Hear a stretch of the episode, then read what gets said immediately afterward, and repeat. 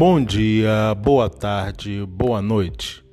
Hoje o canal Brilho Tua Luz vai apresentar um debate patrocinado pela mocidade Rafael Thompson.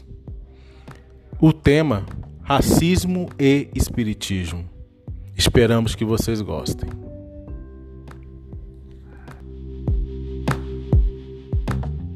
Então, vou aqui para uma outra pergunta que a Júlia fez. Ela falou: a morte do filho da Ibin, que é, é acho que é interpretado pela atriz da Trilor, não sei se falei o nome certo, né? Do filme, ela retrata o descaso com a vida negra. É, não sei se vocês lembram, se todo mundo lembra do filme, que ela perde o filho, ele tá, estava trabalhando, e ele é simplesmente levado pelos brancos, né? Assim que ela retrata, como um nada, assim, completo descaso.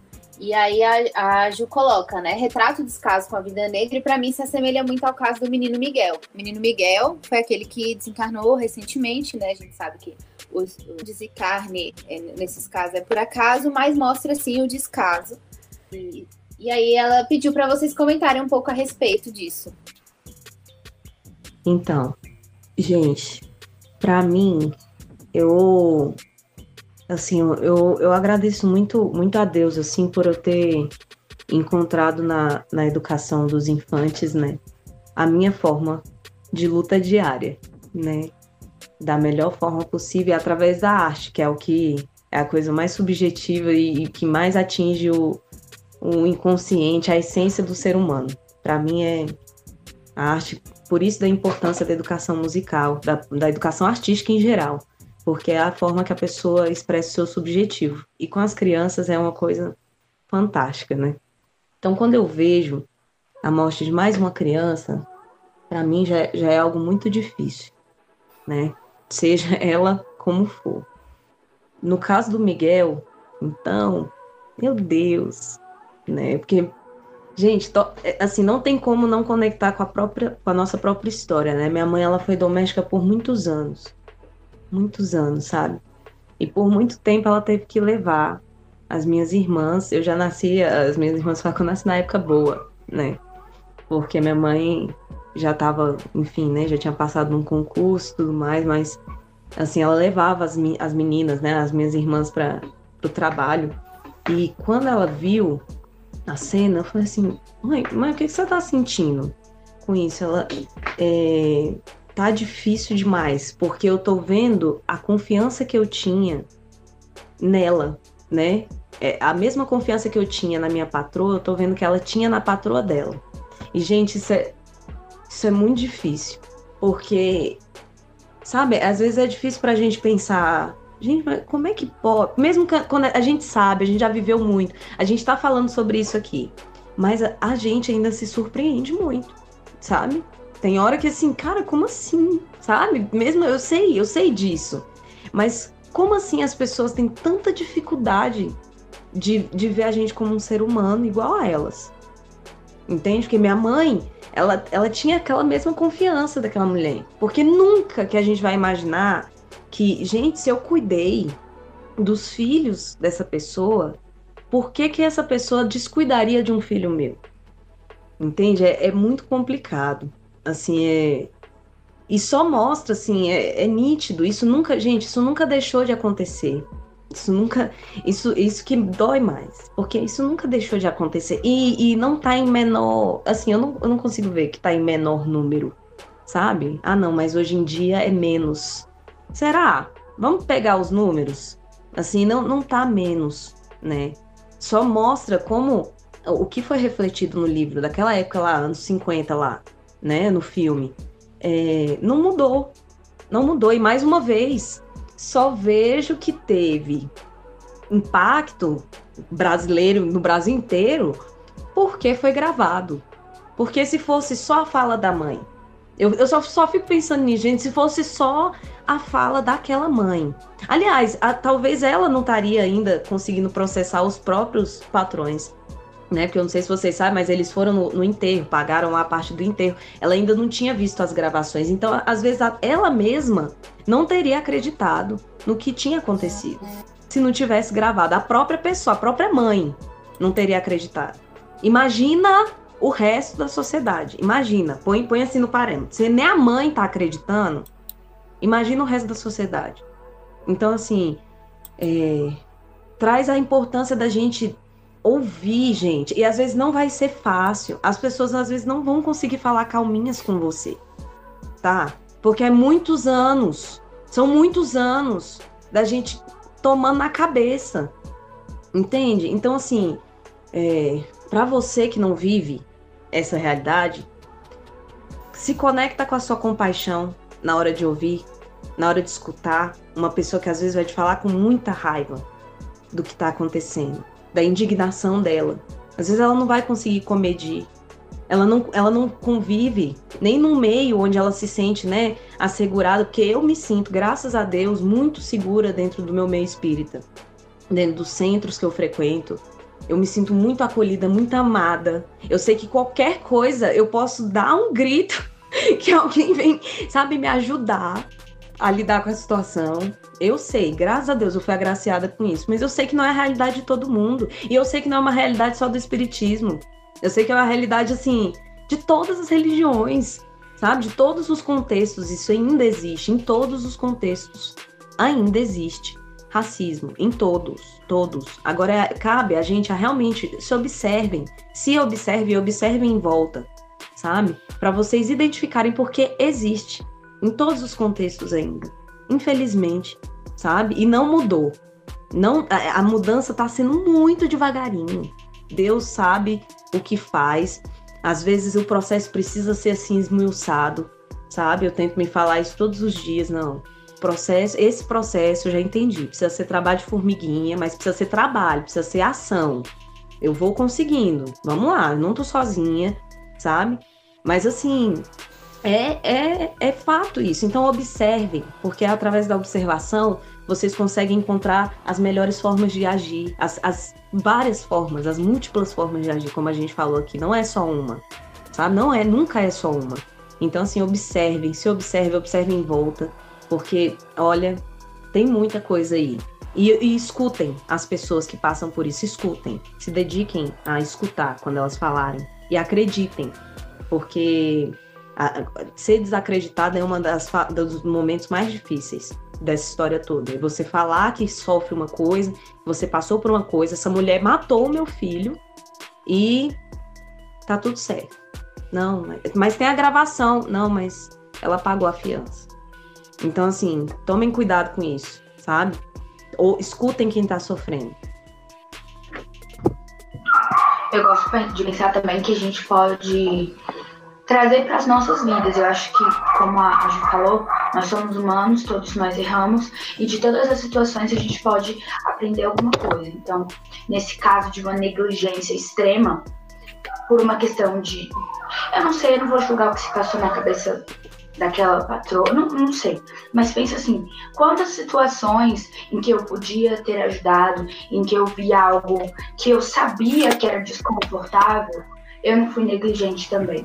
Quantas vezes eu não vi é, jovens, jovens negros isolados? Quantas vezes eu não vi? É, quantas vezes eu é, tinha o conhecimento para falar? Eu vi que um jovem que passava por isso não estava é, preparado ou pronto para falar e eu, por negligência, não falei. Porque é, já que a gente está é, passando por esse momento, é, como, como a Ju diz, de, de pontapés, de, de estopins, isso quer dizer que está no nível que algumas pessoas estão chegando em extremos. O que quer dizer que, de certa forma, a grande massa está fazendo a mesma coisa em pedacinhos, em pedacinhos, em pedacinhos, e isso é para todos. O que eu estou negligenciando em momentos importantes na história de outra pessoa? Porque às vezes um comentário que saiu, que você foi negligente em defender, que você foi negligente em, em, em se. É, em se. Como é que eu. Me fugiu a palavra em si, em ter compaixão com aquela pessoa, você não foi e você deixou aquela pessoa sofrer, você deixou uma alegria morrer, você perdeu um clima de, de, de, de encontro, entendeu? E por que não levar isso para todos os âmbitos? E não só no âmbito entre, entre raças, mas em âmbitos assim, pessoas que foram discriminadas porque não tinham lido um livro, porque tem uma orientação sexual diferente, porque tomou uma atitude que a doutrina espírita diz que não é dessa forma, a pessoa teve coragem de se expor e dizer: galera, eu errei. Você viu que aquilo foi difícil, doeu, você viu que as pessoas julgaram e você foi negligente em se solidarizar. Acho que é a palavra. Mas enfim, traz isso para você. É, vou, vou ficar reiterando essa fala o tempo todo. Põe em ação, põe em prática, traz para si. Usa tudo como, como motor, como gatilho, põe para frente, porque é muito é, é muito ruim você ver que pessoas estão correndo atrás de causas que te afetam, mas essas pessoas estão só lendo. Tá todo mundo lendo, tá todo mundo vindo, todo mundo conversando. Ah, mas eu tô na minha casa lendo. E aí, quando eu precisar, de um jovem que vá comigo e que me defenda, eu não vou ter. Porque você leu. Mas você não, você não, não internalizou, não refletiu, não. Porque eu, eu acho que. É, eu vou falar agora como jovem negra. Eu prefiro ver um amigo é, branco errar ao me defender do que ver ele calado sem falar nada. Entendeu? Eu prefiro ver alguém é, sendo, é, sendo discriminado ir lá e explodir do que ficar calada. Eu prefiro. Porque depois eu errei porque eu explodi. E aí a gente resolve, a gente vai explodindo cada vez menos. Mas eu já tive a força de ir lá, eu vi aquela pessoa agir por mim, ou eu vi que eu consegui agir pelaquela pessoa. Então, usem tudo isso que vocês estão vendo, ouvindo, aprendendo e coloquem em prática. É só isso que eu peço, coloquem em prática. Se vocês vão errar, eu acredito que sim. Assim como eu erro, assim como eu erro, como o Cassius, como todos nós. E aí, o que, e aí a gente vai continuar trabalhando no que a gente já sabe que nós temos que trabalhar, que é nos aperfeiçoar, que é encontrar maneiras melhores de agir. Mas façam, porque, como ela falou, conivência não é tolerância. Você, o seu silêncio às vezes machuca mais do que uma palavra áspera, entendeu? Então, nesse sentido, pensem nas negligências de vocês também, nas, assim, todos nós, que pensemos sobre isso. Isso faz me lembrar também a morte do menino João Pedro, um jovem, né? De 14 anos lá no Rio, que estava dentro de casa, e aí o Estado pegou ele, sumiu com o corpo, só foi, só foi aparecer horas depois. A gente lembrar que, para muitos da sociedade, os negros são invisíveis. São invisíveis. Quantas vezes, às vezes, você não olha aquela pessoa que está fazendo serviço de limpeza onde você trabalha, onde você estuda, você não dá um bom dia, uma boa tarde, e a gente passa por eles como se eles não existissem. As favelas do Rio e de vários estados foram criados depois da libertação dos escravos. Os negros não tinham para onde ir. Eles se uniram e foram morar ali perto e foram fazer subempregos. E é o que acontece até hoje. Até hoje, aqueles que fazem os empregos menores, entre aspas, mas que é considerado pela sociedade menor, aquele que não precisa de carteira assinada, que é o jeitinho que, é da, que você faz ali. Por quê? Porque não tem espaço na nossa sociedade. Muita gente fala da meritocracia. Ah, não, mas todo mundo tem oportunidade. A gente, o negro não tem oportunidade igual. Não tem, gente. O olhar é diferente, a chance é diferente. A gente já vem de anos e séculos de segregação. Até um conseguir chegar é muito esforço dos pais, dos amigos e da própria pessoa. A gente tem que vencer uma barreira que a maioria de quem é branco não, não tem que vencer. Enquanto a gente tem que pular um muro de 10, o branco pula um muro de 2. E acha que não. Enquanto a gente não der oportunidades iguais, oportunidades iguais é, ó, você tá mais atrás e tem que botar você um pouco mais para frente. Isso é igualdade. Isso é justiça.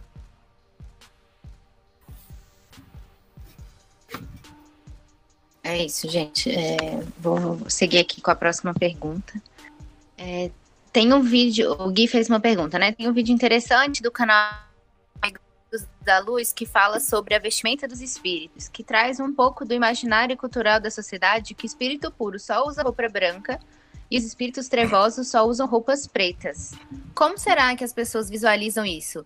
De onde será que surgiu essa regra? Gente, eu não faço ideia de onde surgiu essa regra. não faço de verdade. Ideia, assim. É, imagina, né? Se a gente tá falando aqui de, de cor da pele, que não faz a menor diferença, imagina a cor da roupa que a pessoa tá usando, né? O que tem coisas sobre a vestimenta no, no mundo espírita que a gente. Não só no mundo espírita mesmo, né? Em, em relação a eventos religiosos de todas as instâncias, né? Católicos, evangélicos, da Umbanda, que a gente é, fala muito assim de é, ao que ao que, que a gente quer chamar a atenção, né? Fala muito disso, né? Essa consciência assim do que que a gente quer. Então às vezes é mais em relação ao modelo do que você vai usar em um evento, em, em para se apresentar ou para palestrar, enfim, né? É mais em relação a isso. É, de novo, porque somos todos humanos aqui erramos e tentações, enfim, né? Mas até isso, se vocês me disserem aí, é algo que poderia ser revisto. Me dê a opinião de vocês aí. Mas em relação à cor, é, algumas pessoas falam, né, de, de que algumas determinadas cores é, atraem determinadas energias, mas é, não que um, uma cor atrai o mal ou atrai uma coisa ruim, mas que cada a cada cor, eu esqueci o nome, eu não sei. É, assim como tem a aromaterapia em relação ao cheiro, né? Por cromoterapia. Que cromoterapia, isso. Mas que as cores também têm isso, né? Em algumas meditações, por exemplo, também, as pessoas às vezes falam, olha, é, tenta pensar numa cor lilás, assim, bem, bem bonita, né? Ou então, às vezes, roxa mesmo, porque tem a ver com a transmutação, enfim, né? As pessoas aí da cromoterapia falam muito disso pode ter a ver com isso, né? Mas, assim, no geral, da mesma forma que a gente está falando aqui da cor da pele, que a cor da pele não, não modifica em nada, o que importa é o que você tem como essência, e essa nós temos todos igual, né? A gente tem cada um aí, em cada um habita um fragmento do divino, e é isso que, que importa. É a mesma coisa para as cores da roupa, né? Mas assim, a gente vê historicamente aí como as pessoas normalmente colocam o preto, a cor preta, muito por conta da raça negra, como se fosse uma coisa negativa, né? Como se fosse uma coisa do, das energias ruins, das energias baixas, de não sei o quê. É, isso tem relação, sim, historicamente, das pessoas colocarem o preto como uma, uma cor é, associada ao ruim, assim como a gente tem várias palavras aí, né? No nosso vocabulário brasileiro mesmo, que a gente pode ver, né? Por exemplo, negar, né, vem do palavra negro, negação. Tem vários exemplos. Qual, qual mais? Denegrir. Denegrir. Ô, oh, gente. Não, né? Vamos tirando. Vamos tirando aí desse nosso vocabulário algumas palavrinhas aí que não. Sabe? A gente sabe por que, que elas foram criadas nesse, dessa forma. Tem uma discussão muito grande também, é, por exemplo, em relação ao preto e negro, né? Aqui no Brasil, por exemplo, o movimento prefere que você chame de preto, né? Lá no, nos Estados Unidos, se eu não me engano, também prefere que seja é, black do que ni, ni, nigger, né? Uma coisa assim. É, então tem uma, uma discussão muito grande em cima disso. É, mas assim, gente, é, quando você quer ser preconceituoso, isso fica muito nítido e não importa a palavra que você use, tá? No fim das contas, eu, eu acho que a gente precisa rever vocabulário aí, mas assim, até um. Assim, eu já sofri racismo no olhar. Eu não sei nem se é pior, porque eu acho que é pior, porque aí é mais difícil ainda de você falar alguma coisa com a pessoa, tipo assim, oi, por que você tá me olhando assim? A pessoa, oxe, eu só tô te olhando, só tô aqui te olhando, né? Por que, que você tá falando assim comigo, né? Ah, não, mas eu só tô falando com você. Então, assim, é, as pessoas encontram formas maravilhosas de fazer coisas ruins, né? Ainda bem que a gente também encontra formas maravilhosas de fazer coisas boas. Então é, é ter atenção a isso. Agora, cor da vestimenta, para mim, assim, não diz nada da, sobre a pessoa. Nada do, do externo, diz nada sobre a pessoa, de, de, o que, que de fato ela é, o caráter dela. Né? Isso, isso é o jeito dela de falar, de olhar para o outro que vai me mostrar. Cassius, só nessa pergunta, eu queria perguntar se você tem algum comentário antes, que eu, eu também tenho, nunca ouvi nenhum discurso assim, e tenho uma opinião, mas se você tiver algo a acrescentar antes, queria pedir para vocês. É, esses termos são termos racistas, gente. Eu sei que é difícil escutar isso porque na nossa sociedade visto, é, virou comum. Mas a gente tem que começar a se exercitar, a tirar esses termos, como lista negra, como fosse ruim, a coisa tá preta. Ovelha negra. Como é, ovelha negra, mercado negro, humor negro, é, criado mudo, que para quem sabe da, da, dessa ideia do criado mudo, é aquele criado ficava na beira do, dentro do quarto que servia para tudo, até para é, ações sexuais com os patrões. Mulata é um termo que vem de que tem a ver com mula, por causa do cruzamento do cavalo com jumento. São termos que a gente tem que começar a evitar. Eu sei que é difícil porque a gente às vezes fala desde criança, mas a gente tem que começar a habituar. Cabelo ruim, como você, como vocês bem disseram, né? Falar, não existe cabelo ruim. Cabelo crespo, que é diferente. Só é diferente, só isso. Inveja branca, como, como a inveja tivesse cor. Toda inveja é ruim. Não, inveja não tem cor. É muito complicado. São mudanças que a gente tem que fazer com o tempo. Com o tempo. Rever né, esses termos, coisas que vão prejudicar os outros, que ferem os outros. E se você ferir, se você por acaso é branco, ferir ou negro, não importa, pede desculpa. Olha, desculpa, eu falei, não sabia que se machucava, estou aprendendo. Peça desculpa. Não tem nada mais bonito da pessoa que pede desculpa. Reconhece que está errando. E tentar não fazer de novo nada errado. Úrsula, pode falar.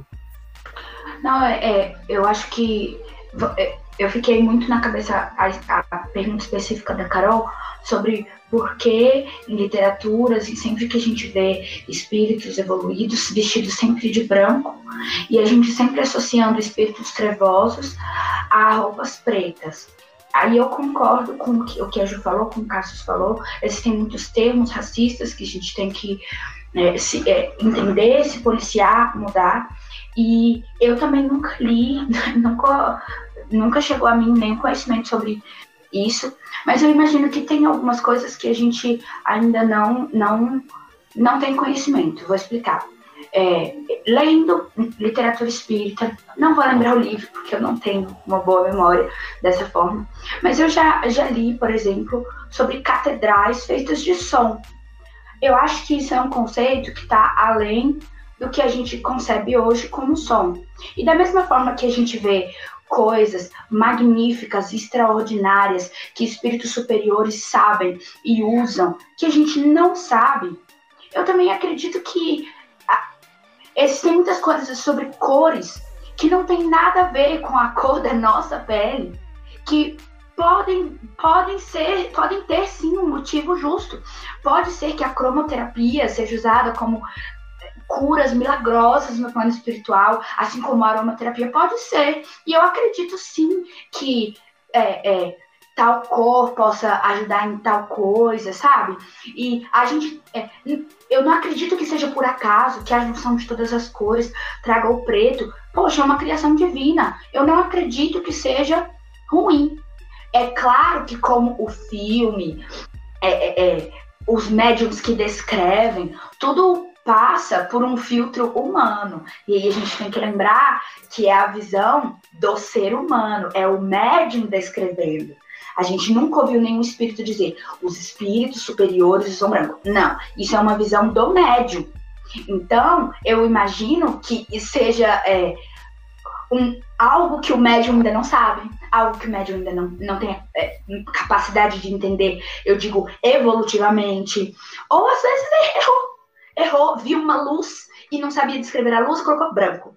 E aí a gente está aqui é, discutindo a cor da roupa dos seres espirituais, porque porque a pele, eu não sei, porque a pele, por exemplo, da Aline não tem um pigmento chamado melanina que. Sabe? Eu acho que a gente tem que encarar que as criações de Deus são perfeitas. Que, então, todas as cores são perfeitas. Assim como nós eu estar negra, o Cassius estar negro e a Aline. Eu tô usando a Aline, gente, porque é, é uma pessoa bem branquinha que eu conheço, já convivi, tá? É só um exemplo. E a Aline estar branca no momento está dentro das perfeições do plano espiritual da criação de Deus. É o meu momento de estar assim, é o momento de fulano estar daquela forma. E não compliquemos. A discussão aqui é sobre tratar as pessoas com igualdade, independente da cor. Então, tratar os espíritos com igualdade e respeito, independente da roupa. Porque eu tenho certeza que talvez para a comunidade espírita africana, as noções de roupa sejam diferentes, porque eles têm estampas de roupas diferentes. E isso não vai mudar o bem que se faz aqui e o bem que se faz lá.